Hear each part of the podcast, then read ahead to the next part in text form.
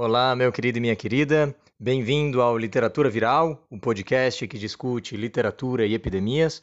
Meu nome é Áureo Lustosa Gueres, eu sou doutorando em literatura comparada pela Universidade de Padova e você tem me acompanhado em um percurso em que eu discuto o lado positivo das epidemias ou pelo menos o lado menos ruim da forma como ele aparece em alguns contos literários.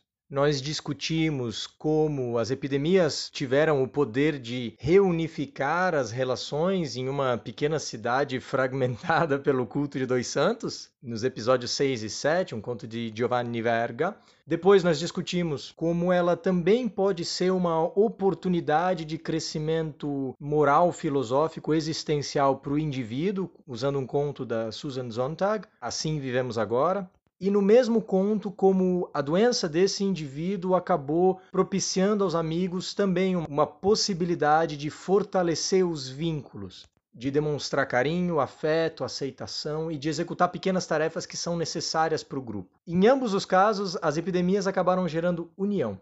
Hoje nós continuamos na mesma direção, discutindo um conto em que há doenças populares e doenças da moda, médicos charlatões e quase que até um tantinho de inveja pela paciente. Um texto de Monteiro Lobato, senhoras e senhores, A Policitemia de Dona Lindoca. Eita, nomezinho convidativo, A Policitemia.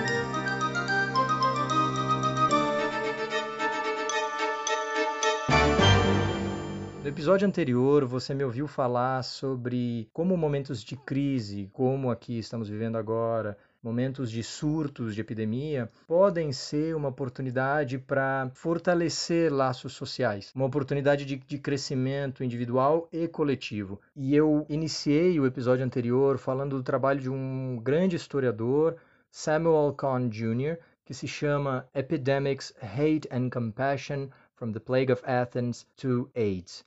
Então, epidemias, ódio e compaixão da peste de Atenas à AIDS. Esse é um trabalho excepcional e que, de uma certa forma, é contracorrente, porque muitos dos historiadores e dos epidemiologistas normalmente tendem a enfatizar o lado ruim, tumultos, violência, mobilidade limitada das pessoas, etc. Mas existe um lado, um fenômeno de compaixão, que às vezes claramente é, é ínfimo comparado às mazelas que, que as epidemias causam. Mas mesmo assim ele, ele existe e é importante a gente notar a existência desses pequenos atos, né? Eu mencionei como em vários lugares jovens se voluntariam para fazer compras, por exemplo, para as pessoas mais velhas, ou as pessoas que aplaudem o trabalho dos profissionais da saúde das janelas como uma forma de agradecimento e especialmente o heroísmo reiterado e cotidiano né, desses profissionais da saúde que efetivamente arriscam as vidas e trabalham turnos exaustivos e extenuantes para poder contribuir com a sua parte. Né?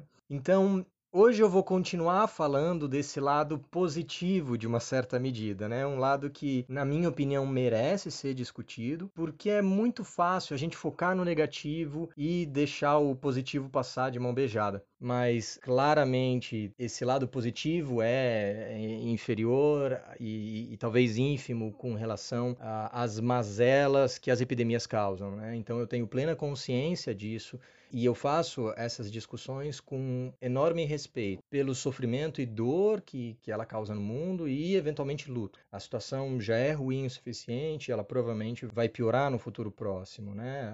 O Covid não vai desaparecer de um momento a outro. E todos estão fazendo a sua parte, alguns mais, outros menos, mas se você se interessou em ouvir esse podcast em primeiro lugar, eu não tenho dúvida de que você está fazendo o possível, mas de uma certa forma a gente tem as mãos atadas nesse momento, né? E muito do medo e da angústia vem justamente desse fato.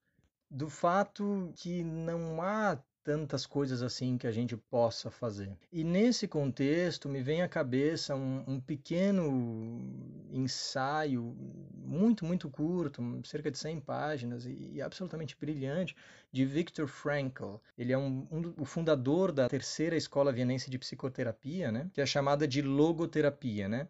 E ele é judeu e durante a Segunda Guerra Mundial ele passou diversos anos em campos de concentração e sobreviveu a Auschwitz e escreveu esse, esse pequeno ensaio que se chama Em Busca de Sentido.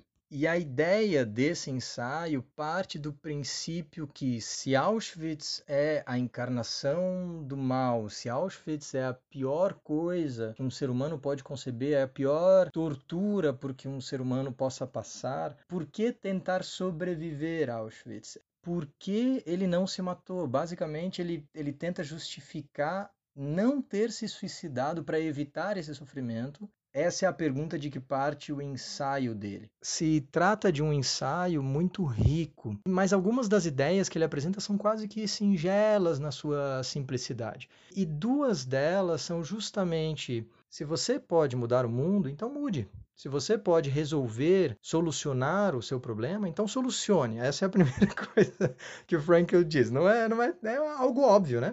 A segunda, no entanto, é: se isso não é possível, então você tem que mudar você mesmo, você tem que mudar as suas expectativas e as, as suas pretensões. Porque certas coisas no mundo são imutáveis. E então cabe a nós se reanalisar para poder se vergar a elas, né? E isso não é uma forma de fatalismo da forma como Franklin apresenta. Poderia vir a ser, mas, mas não é a forma como ele trata. Ele é sagaz demais para cair num erro tão bobo. Então é um ensaio que eu certamente recomendo e eu certamente acredito estar praticando isso neste momento, assim porque informação é certamente uma coisa que está ao nosso alcance e que tem um papel inegável nas concepções que a gente tem de nós mesmos, dos outros e da sociedade a que a gente pertence. Eu posso participar ensinando literatura. e é isso que eu me proponho a fazer e bora falar de literatura antes que eles mudem o meu podcast lá para a sessão de autoajuda, né? Simbora.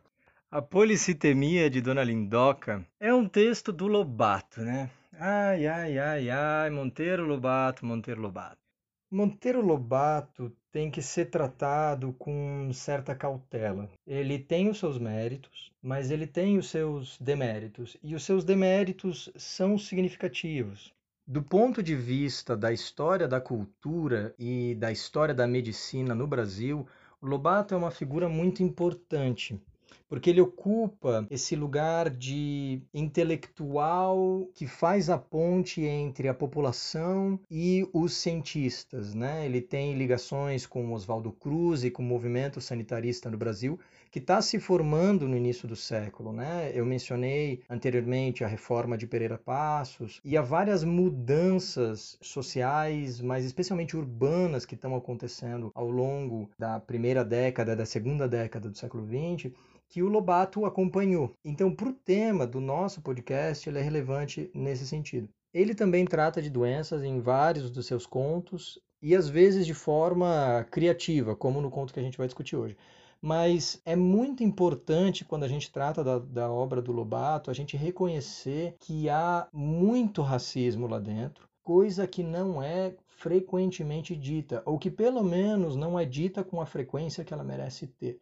E isso é verdade não só do Lobato, isso é verdade de diversos autores da literatura brasileira, que devem ser sim compreendidos dentro do seu contexto histórico, mas é importante que a gente problematize esses autores e discuta a presença desses elementos questionáveis na obra de diversos escritores, não só brasileiros, né?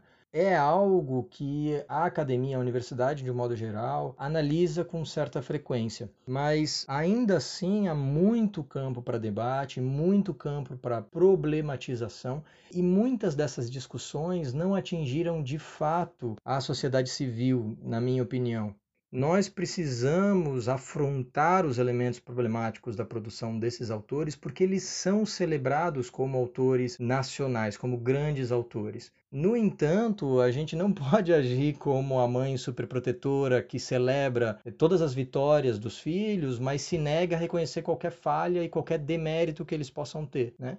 há muito de demérito nos em diversos escritores da literatura brasileira e a gente precisa discutir muitas dessas coisas. Essa é justamente uma das muitas funções sociais que a universidade preenche. Isso é uma coisa que diz respeito à obra do Lobato de um modo geral, não diz respeito tanto ao tópico que eu vou tratar aqui. Mas a minha função aqui é de entregar o disclaimer. Eu não posso fazer de conta que essas ressalvas não existam. Por mais que eu não vou discutir um tema tão polêmico, pelo menos não ainda, né? Porque a gente só saiu sete vezes, né, ouvinte? Pô, primeiro você podia me levar para jantar, né? Não, não é tão assim também não, né? não vou sair discutindo um tema tão polêmico já de cara, né? Pô, preciso de tempo. Esse conto faz parte de uma coleção de 1920 que se chama Negrinha. Ele é o primeiro dos textos literários que eu discuto que não representa uma epidemia. Ele trata da doença de um indivíduo, né? A policitemia de Dona Lindoca. E esse título já é um título bem curioso, né? Porque ele contém uma palavra médica, né? Policitemia, e um nome próprio. Então o título acaba sendo uma certa incógnita para gente, né? Porque a gente não sabe, a não ser que você tenha um treinamento médico, não diz muita coisa o que, que é uma policitemia. A gente sabe que é uma doença, poderia se chamar a doença de Dona Lindoca, é, a convalescência de Dona Lindoca. E vejam que se essa fosse a escolha, esse título ia se parecer um pouco mais com os outros, né? Porque os outros contos que a gente discutiu até agora tinham títulos muito genéricos, né? A peste, o medo, a máscara. Qual máscara? Ah, da morte rubra. A guerra. Ah, qual guerra? A dos Santos. Então eles são bastante genéricos, mesmo quando eles são especificados, a especificação não é tão clara. Enquanto que aqui a gente tem um nome próprio,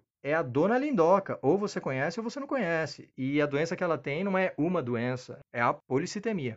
A policitemia é uma condição médica em que o sangue acaba tendo glóbulos vermelhos demais e por isso ele se torna mais viscoso, o que pode gerar diversos problemas, como ataque cardíaco, acidentes vasculares, tromboses e etc. E os sintomas incluem um mal-estar, dor de cabeça e fraqueza, vários outros também, mas o que interessa para o nosso conto aqui são esses pequenos sintomas do mal-estar porque Dona Lindoca não está muito satisfeita com a vida que tem, e essa informação já nos é dada na primeiríssima frase. Dona Lindoca não era feliz. Então o conto começa não apresentando Dona Lindoca, mas oferecendo para a gente uma única característica que tenta resumir toda a vida dessa personagem. Ela é infeliz. Por quê? Porque ela já é uma quarentona, ela já está sentindo que ela está envelhecendo, e ela passa a vida a amofinar-se com criados e coisinhas, então ela é excessivamente meticulosa com coisinhas pequenas da vida doméstica. É importante perceber que nessa terceira frase já existe uma, uma distinção que vai ser importante lá para frente. Porque a dona Lindoca está insatisfeita porque ela considera que a vida dela é algo insignificante, os filhos dela não estão mais dando atenção para ela, o marido não se importa mais com ela, e ela tem que se acontentar em aborrecer-se, né? Amofinar é isso, é perder a paciência, é irritar-se, né? Com criados e coisinhas. Olha que interessante. A servitude da casa é colocada ao mesmo nível de coisinhas, o que já demonstra pra gente que esse personagem, que vai ser visto como empático, como uma personagem carinhosa, que talvez vai adoecer justamente por causa do desamor e do despeito do mundo, na verdade não é tão carinhosa assim. Ou, ou melhor, ela seleciona muito bem o alvo do carinho dela, né? Então, aqueles que estão ao seu nível, que no conto será visto como um nível socioeconômico, a esses ela destina o seu carinho e a sua atenção. No entanto, para aqueles que ela percebe como abaixo dela, esses estão efetivamente ao nível de coisas, né? Eles são criados e coisinhas. Esse já é um dado importante porque o conto é muito divertido e ele demonstra a grande ironia desse conto todo. O ridículo, de uma certa forma, que vai se desenvolver. Então, continuando a ação, eu vou ao terceiro parágrafo. Isso, porém, não traria a dona Lindoca mal de monta, excedente a suspiros e queixas às amigas, se a certeza da infidelidade do Fernando não visse um dia estragar tudo. Estava a boa senhora a escovar-lhe o paletó quando sentiu vago aroma suspeito. Foi logo aos bolsos e apanhou o corpo de delito, num lencinho perfumado. Então, o início de parágrafo vai mostrar para gente essa dona Lindoca, que tem poucas preocupações que realmente importam e que, é, no entanto, se queixa muito dessas coisas amigas, né? First World Problems. E uma parte da comicidade do conto vai vir justamente do fato de que essas preocupações são ínfimas, mas a dona Lindoca exagera elas como se elas fossem um flagelo gigantesco. Até que ela descobre sinais da infidelidade de Fernando. Vejam como o texto já insere o nome do marido e assim como Verga fez no Guerra de Santos, ele conta com a, com a sagacidade do leitor para preencher certos certos vazios. O texto é muito ágil, ele vai muito rápido. Não existiu descrição da dona Lindoca muito específica. A gente não sabe, por exemplo, como ela é fisicamente. A gente sabe que ela é quarentona e está envelhecendo. Mas a gente não sabe se é loira, se é morena, se tem olho claro, olho escuro, se é baixinha, se é gordinha, se é magrela. Se é... A gente não sabe nada sobre ela. Assim como a gente não sabe nada sobre Fernando. E essa agilidade do texto ajuda na comicidade, porque permite ao Lobato aqui de focar em pequenas ações mais engraçadas, ao invés de ficar perdendo tempo com descrições e etc. Uma outra coisa interessante desse trecho é que quando ela encontra o lenço com aroma de. O aroma é suspeito, né? Então, imediatamente o texto vai adotar um jargão policial, como se tratasse de um efetivo trabalho de detetive. Né? Então, isso já, já é divertido. Ela foi aos bolsos, ela apanhou o corpo de delito num lencinho perfumado, né? E ela então indaga ao Fernando: Ah, Fernando, você deu agora para usar perfume? indaga a santa esposa. Vejam como o santa está aqui também para enfatizar o fato de que ela agora está por cima da carne seca porque ela pegou o marido com a boca na botija, né? E o texto vai continuar com essa ênfase, porque o marido, pegado de surpresa, armou a cara mais alvar de toda a sua coleção de caras circunstanciais e murmurou o primeiro rebate sugerido pelo instinto de defesa. Você está sonhando, mulher?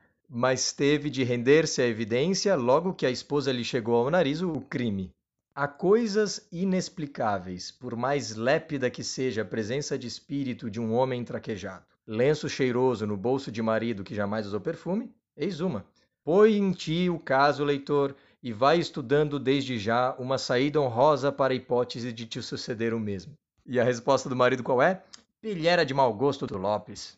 Há várias coisas legais nesse trecho. Uma delas é a continuação dessa brincadeira com uma investigação policial, então a esposa coloca o crime no nariz do, do, do marido, que é um homem traquejado, mas mesmo assim ele tem uma certa dificuldade de, do nada, é, inventar uma desculpa, né? E aí o texto se refere ao leitor também para criar efeito cômico, dizendo, ó, oh, leitor, já vai pensando, porque se um dia te acontecer isso, tu já tem uma desculpa pronta. Então isso é uma piscadinha de lado pro leitor, né? Uma pequena, uma pequena piadinha interna ali, um hashtag tamo junto. E eu, inclusive, argumentaria que a comicidade aqui aumenta é, não só por causa do uso desse jargão policial e dessa olhadinha safada para o leitor, mas também pelo fato de que o vocabulário aqui é algo elegante, né? O Lobato emprega um, um português áulico, né? um português elevado, que talvez para a gente acabe soando mais chique do que soava na época, porque a gente não fala mais pilhéria e nem amofinar. E isso acontece às vezes em literatura, né? O tempo passa e uma linguagem que antes soava um pouco mais normal, um pouco mais corriqueira e cotidiana, com o passar do tempo, às vezes começa a soar muito mais elegante, justamente por ser mais envelhecida, né? Então existe um pouco esse fator aqui, ele também está em jogo, mas ainda assim o autor resolve empregar palavras como lépido, né? Então, uma certa riqueza vocabular, que também foi uma estratégia adotada pelo Poe, por exemplo, no, na Máscara da Morte Rubra, com todo um outro objetivo. Lá o objetivo era criar um certo efeito de linguagem empoeirada, né?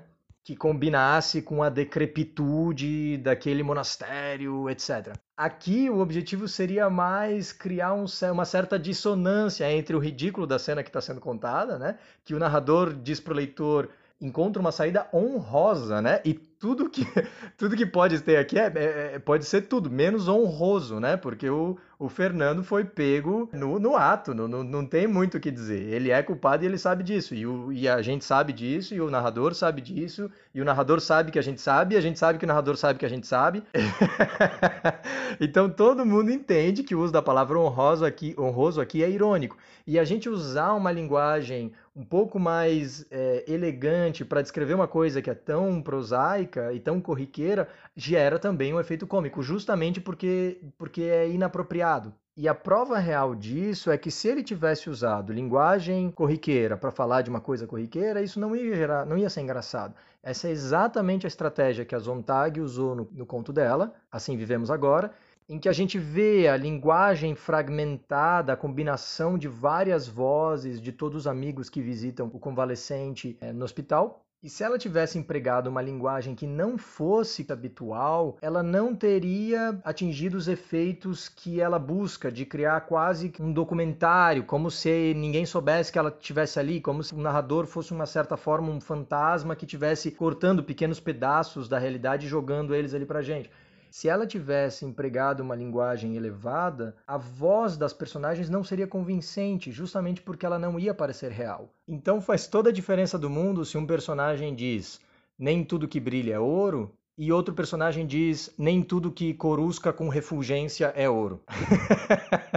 no fim das contas, o que está sendo ali é mais ou menos a mesma coisa, mas não, né? Não sei se, se a Zontag tivesse escolhido a segunda opção, ela não teria conseguido convencer a gente de que aquilo é real ela talvez estivesse demonstrando pra gente um traço psicológico do personagem, o personagem talvez seja um pouco boçal, ou talvez o personagem estivesse fazendo uma piada. Não sei, há muitas possibilidades, mas certamente a gente não aceitaria ouvir Corusca com refulgência no lugar de brilha como uma coisa natural. Certamente isso não é natural, né?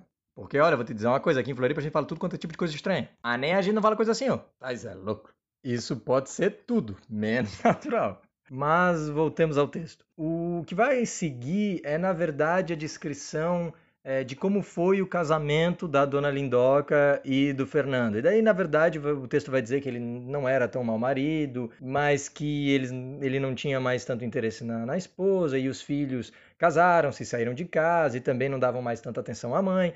O texto também vai dizer que a dona Lindoca é uma grande moralista e uma defensora da, da moral e dos bons costumes, então ela é super chata e basicamente inferniza a vida de todo mundo. Mas o que aqui me interessa é o fato de que o texto se abre dizendo que a dona Lindoca já era infeliz, mas que ela se queixava o tempo todo, mas que isso não teria causado nenhuma doença. Então o texto sugere uma relação de causa e consequência entre o estado emocional da personagem e a doença que vai eventualmente se desenvolver. Aqui é importante a gente levar em consideração que a gente não está falando de doenças infecciosas, como que normalmente são epidemias, né? A ideia de contágio não está presente aqui. Então já é, é a primeira vez que a gente vai encontrar uma distinção que vai ser muito importante para episódios futuros, que é a distinção entre a doença do indivíduo e a doença do grupo. Outra coisa que é curiosa é o fato de que o gatilho dessa situação toda é um cheiro, é um odor bom. E se a gente lembrar do segundo episódio em que eu discuti o que são miasmas, cheiros ruins que estão na atmosfera, uma certa forma, uma nuvem, uma fumaça, uma neblina que exala dos pântanos e das, das coisas em decomposição e que se acredita causa doenças, né? É uma, é uma teoria científica que existe até meados do século XIX que vai ser eventualmente desbancada. A questão é que se cheiro ruim causa doenças, talvez o cheiro bom cure doenças. Faz sentido, não faz? E é por isso que em episódios futuros nós vamos discutir, como eu prometi no, no episódio passado, a importância das flores porque os perfumes e os bons cheiros são sim empregados corriqueiramente em literatura como um antídoto aos miasmas. E aqui existe um outro elemento, portanto, algo irônico, que a gente também não é tão capaz de enxergar, porque a dona Lindoca vai ficar doente não por causa de um cheiro ruim, mas por causa de um cheiro bom coisa que não deveria causar doenças, mas curar doenças. Então, esse raciocínio é importante para o que virá a acontecer no conto. Além disso, o conto também oferece para a gente um outro dado, que é que enquanto os filhos cresciam e a dona Lindoca estava ocupada com a criação dos filhos, a coisa também não era muito diferente. Eu leio. Nesse período longo e rotineiro, quanto perfume vago não trouxe da rua o doutor Fernando! Ponto de exclamação mas o olfato da esposa, sempre saturado com o cheirinho das crianças, jamais deu tento de nada. Então, veja, veja que existe, de novo, no discurso do narrador, pequenas brincadeiras, né? Ele fala em cheirinho, né? A dona Lindoca então se queixa de estar tá sentindo mal-estar e o marido recomenda que ela vá ver um médico, mas o médico que ele menciona ela não aceita justamente porque ela também sabia uma fofoca de que ele tinha relações extraconjugais e por isso é, reclama para o marido que eles são cínicos, são todos os mesmos É, pois eu não vou ao Lançon, é um sujo. Vou ao Dr. Lorena, que é é um homem limpo, decente, um puro. E aí é que entra uma coisa interessantíssima. Ela vai ao consultório do médico que ela julga moralmente adequado. No dia seguinte, Dona Lindoca foi ao consultório do médico puritano e voltou radiante. Vejam como aqui essa frase está na voz do narrador, mas o narrador emprega o adjetivo puritano que vai de acordo com a visão da Dona Lindoca. É a Dona Lindoca que determina se um médico é bom ou não é, em base a se ele tem amante ou não tem. Enquanto que o marido acha que essa informação é descabida e desnecessária, irrelevante. E, portanto, se o narrador usa esse, esse adjetivo, ou ele está comprando a visão da personagem, ou ele está tirando sarro da visão da personagem. Não dá para saber ainda. Mas a coisa que é muito interessante é aquela volta do médico radiante. E qual que é a notícia dela? Tenho uma policitemia. Garante ele que não é grave, embora requeira tratamento sério e longo. Então ela fica feliz da vida por descobrir que ela tem uma doença. E melhora, porque essa doença, diz ela, que espanto é esse? Policitemia sim, a doença da minha Margarida e da granduquesa Estefânia, disse-me o doutor. Mas cura me assegurou. Como é fino, doutor Lorena, como sabe falar. Já vem você, já começa a implicar com o homem só porque é um puro pois quanto a mim, só sinto tê-lo conhecido agora. É um médico decente, sabe? Fino, amável, muito religioso. Religioso, sim. Não perde a missa das onze na Candelária. E a discussão vai continuar. A questão é que ela afirma durante a, a, conversa com o marido que essa é uma doença até distinta, uma doença de fidalgos, da rainha, da granduquesa. E vejam como essa informação de uma doença de prestígio, uma doença da moda, aparentemente, né? É chique ter policitemia, pelo menos na visão da nossa querida dona Lindoca, né? Essa visão bate muito bem com uma informação que nos foi dada lá no início do conto, de modo despropositado, quando ela, já que ela passava a vida a amofinar-se com criados e coisinhas. E essa distinção entre uma doença chique e uma doença plebeia, essa coisa já vai se aprofundar ainda mais no, no conto, é uma distinção muito importante para a forma como as doenças eram enxergadas ao longo do século XIX. Já que as doenças eram causadas por causa de um desequilíbrio dos humores e existia uma predisposição emocional a contrair uma doença, e essa predisposição pode ser o medo, mas também pode ser outros fatores, como a infelicidade da dona Lindoca, ou essa insistência em ser ranzinza.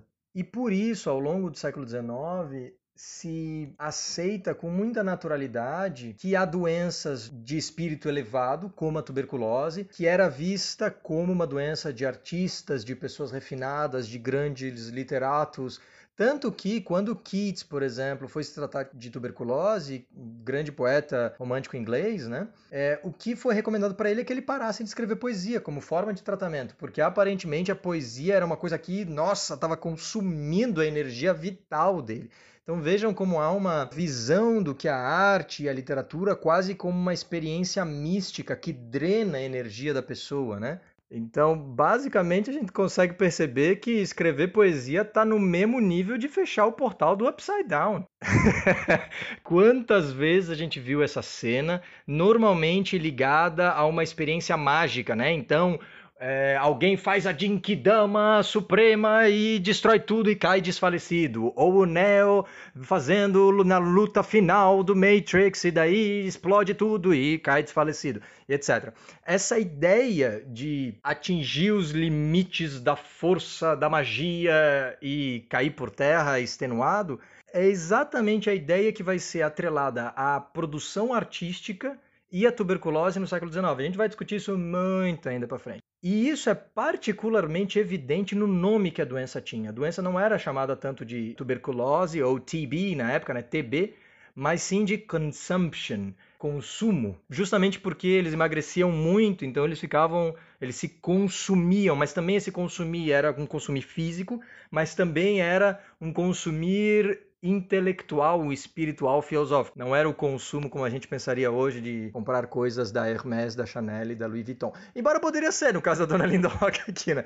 Que ela tá bem no tipinho dela mesmo. E tudo isso vai estar tá por trás da doença da Dona Lindoca aqui, que não é a tuberculose, mas que está organizada nos mesmos parâmetros. O que, que vai acontecer? O médico vai conversar com o marido e vai explicar que a doença, na verdade, é muito séria, muito grave e que, portanto, ele precisa de toda a assistência da família inteira. O marido, então, vai se arrepender e vai se culpar pela doença da, da esposa. Pobre Lindoca, tão boa de coração, se azedou um bocado, a culpa foi só minha, o tal perfume. Três pontinhos. Então vejam que realmente a causa da doença, inclusive o médico sugere isso, embora ele não diga isso com todas as letras, é justamente o tal do perfume. E o marido se culpa e aceita essa culpa. E, portanto, se endireita e vai convencer os filhos a fazerem o mesmo, vai dar uma posição privilegiada à Lindoca em casa para que ela não tenha mais que se irritar com as tarefas domésticas. Uma tia vem morar com eles e passa a cuidar das coisas que enfadavam tantíssimo a nossa cara senhora, como cuidar da criadagem. E a dona Lindoca começa a ser paparicada por todo mundo, né? Viva minha doentezinha! E abraçou-a e beijou-a na testa, por exemplo. Isso é o marido depois que ele chegou em casa. E o comportamento dele é tão diferente que a própria Lindo a Lindoca se espanta. E o que acontece? A vida da dona Lindoca, graças à sua doença, muda da água para o vinho. Os filhos passaram a vir vê-la com frequência. O marido passa a se dedicar a ela. E além de tudo, cito, Dona Lindoca sentia um certo orgulho da sua doença, cujo nome lhe soava bem aos ouvidos e fazia abrir a boca dos visitantes: policitemia. E como o marido e os demais lhe lisonjeassem a vaidade enaltecendo o chique das policitemias, acabou por considerar-se uma privilegiada. Então é maravilhoso. A melhor coisa que poderia acontecer na vida da dona Lindoca é justamente ficar doente. E a policitemia dela vira um privilégio. O texto diz isso com todas as letras. Essa doença coloca ela ao pé, na visão dela e na visão dos que a cercam, da rainha Margarida e da grã-duquesa Estefânia. E eles passam a falar dessas duas nobres, abro aspas, como se fossem pessoas de casa, havendo um dos filhos conseguido e posto na parede o retrato de ambas. E certa vez que os jornais deram um telegrama de Londres noticiando achar-se enferma a princesa Mary, Dona Lindoca sugeriu logo convencidamente: vai ser que é uma policitemia. E ainda melhora, porque ela lança a moda, até que chega o momento em que a baronesa de Pilão Arcado também está com policetimia. E também aquela grandalhora loura, mulher do ministro francês, a Grovillon. Sério, sério sim. É doença de gente graúda, Lindoca. Este mundo, até em questão de doenças bonitas, vão para os ricos e as feias para os pobres. Você, a pilão arcado e a Grovillon com policetemia, e lá a minha costureirinha do catete que morre dia e noite em cima da máquina de costura, sabe o que lhe deu?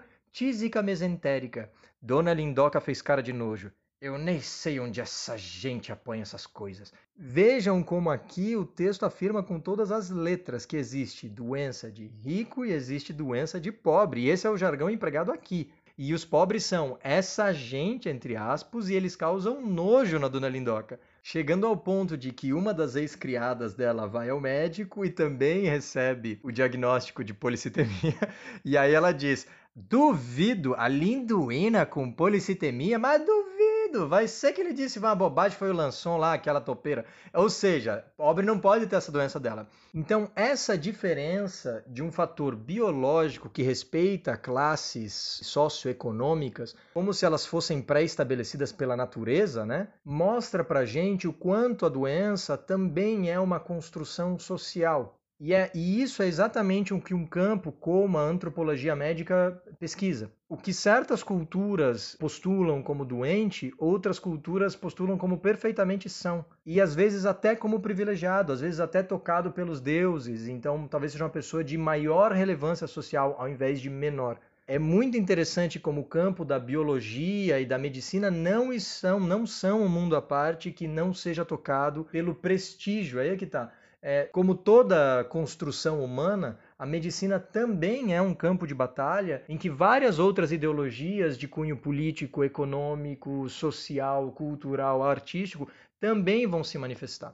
E a gente vai discutir isso mais, eu vou falar mais da obra do Foucault posteriormente. No entanto, o mundinho feliz da nossa querida Dona Lindoca estava prestes a cair por terra, porque seis meses depois do tratamento, o médico dela, o puritano doutor Lorena, né, fugiu para Buenos Aires com uma moça da alta sociedade. Então, se desmascara não só que ele não era esse homem puro e muito religioso, fossem todos assim e o mundo seria um paraíso, que são as palavras que a dona Lindoca dedica a ele. Não só ele não é nada disso, como se descobre ainda que ele é um médico charlatão, na verdade. E vejam como esse é um outro momento da história da medicina, um momento que ainda a medicina não é organizada ao redor do laboratório, ao redor de exames, não existem raio-x, a medicina não passou por um processo de visualização existem poucos instrumentos que o médico vai usar e a atenção que o médico dedica aos pacientes é holística, ela, ele leva em consideração todos os fatores, a alimentação, o sono, as relações sociais, etc. Então, enquanto que hoje a prática da a gente aceita naturalmente que a medicina seja exclusivamente formada por elementos biomédicos. Então a gente fica falando em contagem de células, em quantidade de uma certa substância no sangue ou granulações que aparecem em um raio-x do pulmão. O século XIX vai ver o contrário, nenhuma dessas técnicas está disponível para eles e, portanto, a medicina permite um espaço muito maior para o charlatanismo de fato. E a gente vai discutir no próximo episódio justamente a mutação da figura do médico na literatura e na arte. Como o médico se transforma, e infelizmente aqui eu posso falar em o médico, porque na literatura até muito recentemente era sempre homem, na literatura, a imagem do médico evolui de um total charlatão ao supremo herói. E a gente vai discutir essa transição no próximo episódio. Para terminar o nosso conto com a dona Lindoca, um novo médico assume o caso dela e se descobre que ela nunca teve policitemia e, suprema desgraça, ela está perfeitamente saudável. Portanto, o marido volta a ter casos, os filhos passam a ignorar ela, a tia Gertrudes volta para casa do interior e o conto se fecha com, em suma, a infelicidade de Dona Lindoca voltou com armas e bagagens, fazendo-a suspirar suspiros ainda mais profundos que o de outrora, suspiros de saudade, saudade da policitemia. Eu selecionei esse conto para discutir aqui porque ele é muito divertido e ele traz uma visão muito positiva da doença. Justamente porque ele brinca com as associações automáticas que a gente faz entre doença e coisa ruim, saúde e coisa boa. No caso específico da dona Lindoca, essa relação é invertida e isso cria uma situação que é um prato cheio para ser explorada comicamente. E essa talvez seja justamente uma das funções que a literatura vai preencher num momento como esse, no se permitir em criar um mundo ficcional em que essa situação seja possível. Porque quantas vezes no mundo real a gente vai efetivamente encontrar uma situação como essa? Às vezes até é para ficar contente, às vezes, né, quando teve um desarranjo ali, bem no dia da prova, daí você consegue um atestado médico e vai fazer um outro dia, daí você estuda para a segunda prova e tira uma nota melhor, né? Às vezes até que há males que podem vir para bem, mas essas coisas não se não acontecem com tanta frequência no mundo real, mas a literatura pode oferecer isso pra gente, justamente porque ela não comporta consequências práticas, né?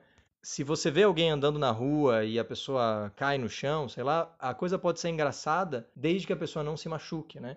se existem consequências e a pessoa se machuca, só uma pessoa particularmente malévola efetivamente se divertiria com uma coisa dessa. Então, para que uma piada, para que uma pegadinha faça sentido, para que ela seja engraçada, ela não pode ter consequências, né? Quando eu vejo o Pateta caminhando e eu vejo uma casca de banana no chão, eu imediatamente sei, como qualquer criança que já viu um desenho animado na vida sabe, que ele vai pisar em cima da casca de banana, que ele vai cair no chão, mas que não vai acontecer nada. Ele vai levantar, no máximo ele vai ter uma sujeirinha na bochecha, que ele vai apagar e continuar feliz da vida, serelepe, o, o percurso dele. E esse é justamente o motivo pelo qual esse conto é tão interessante, porque ele propõe uma situação algo improvável que não apresenta maiores consequências, mas justamente no inverter essa relação automática, ele faz com que a gente possa vislumbrar esse automatismo em primeiro lugar e assim perceber que não sempre, em todos os casos, necessariamente o que advém de uma doença seja sempre completamente ruim. Nada no mundo é completamente bom ou completamente ruim, né? Se perfeição existisse, chocolate não engordava, né? E aqui então concluímos a nossa discussão da policitemia de Dona Lindoca. E no próximo episódio eu vou aproveitar a deixa do nosso querido médico charlatão para discutir a história cultural e a história da medicina e a representação da figura do médico nas literaturas de 1800 até os dias de hoje. Até a próxima, um abraço.